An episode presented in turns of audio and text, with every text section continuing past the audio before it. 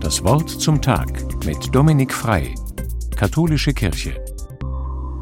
Heute um die Mittagszeit werde ich wieder Nikolaus in unserem Kindergarten spielen. Wie die letzten Jahre schon werde ich heimlich durch die Hintertür eingelassen. Ich werde einen alten Samtvorhang um die Schultern legen, ein mit Goldpapier eingebundenes Buch in die Hand bekommen und bestimmt auch wieder den Wattebart verfluchen. Erstens, weil das Gummiband hinter den Ohren einschneidet und zweitens, weil ich ständig Flusen zwischen den Zähnen haben werde. Ich erinnere mich noch gut daran, wie der Nikolaus zu mir als Kind gekommen ist. Meine Gefühlswelt war immer ein wilder Mix. Einerseits habe ich mich auf die Süßigkeiten gefreut, auf Lebkuchen, Mandarinen und Schokotäfelchen.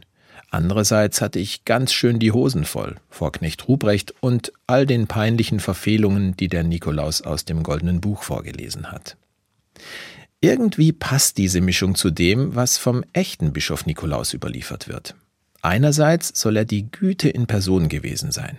Er hat einmal eine ganze Stadt vor dem Hungertod gerettet, indem er mutig einem Kapitän die halbe Schiffsladung Getreide abgeschwätzt hat.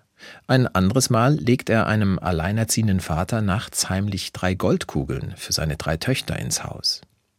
Aber er konnte auch ruppig werden. Immer dann nämlich, wenn es darum ging, Unrecht aus der Welt zu räumen. Einem Henker ist er mal ganz schön grob gekommen, hat ihn und seinen korrupten Gouverneur beschimpft und davongejagt, weil sie gerade dabei waren, Unschuldige hinzurichten. Und einen der energischsten Auftritte hat Nikolaus im Buch Struwwelpeter. Dort lachen drei Lausbuben einen, wie es im Buch heißt, armen schwarzen Mohren aus. Der Nikolaus holt ein großes Tintenfass, weil er sauer ist auf die drei. Das Gedicht geht so weiter.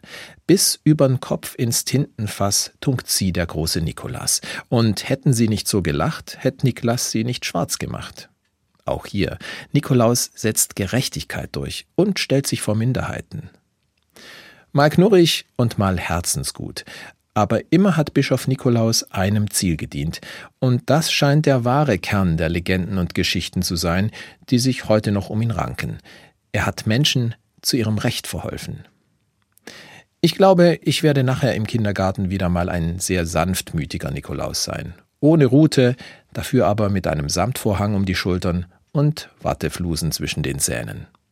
Dominik Frei aus Baden-Baden von der Katholischen Kirche.